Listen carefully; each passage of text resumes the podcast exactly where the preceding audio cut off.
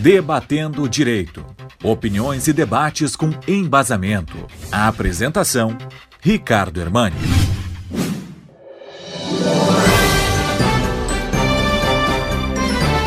A pauta de hoje é a Lei Complementar 173, que foi é, aprovada em 2020 e que se trata do Programa Federativo do Enfrentamento ao Coronavírus.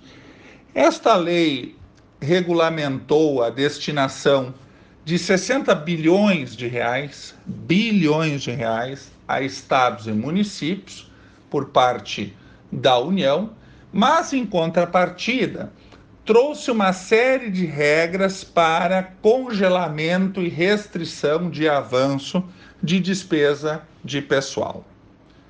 Digo isso porque na última semana todos os prefeitos e prefeitas do Rio Grande do Sul receberam ofício do Tribunal de Contas entendendo pela impossibilidade de revisão de remuneração dos servidores até o final deste ano.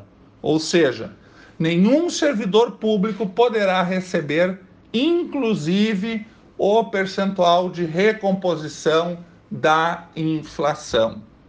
A decisão do Tribunal de Contas do Estado, ela se baseou numa lei de Canoas que havia concedido a revisão, a reposição da inflação, e eh, o conselheiro Renato Azeredo, relator da matéria, entendeu que esta decisão, esta lei de Canoas deveria ser suspensa, porque o Tribunal, Supremo Tribunal Federal, na metade do mês de, uh, de março, com acórdão publicado em 23 de março, relatoria do ministro Alexandre de Moraes, entendeu que o artigo 8 da 173 é constitucional, ou seja, que os, as despesas com o pessoal precisam ser congeladas ao longo de todo esse ano de 2021. Foram quatro ações diretas de inconstitucionalidade julgadas.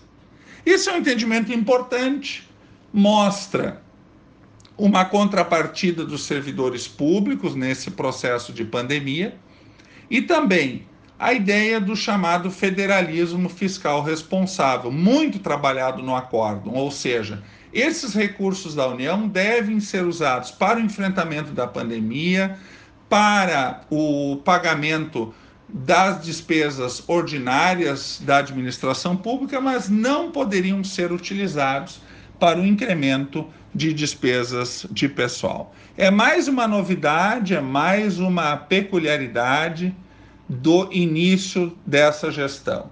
Ou seja, a pandemia trouxe uma série de inovações ao que nós chamamos direito administrativo excepcional.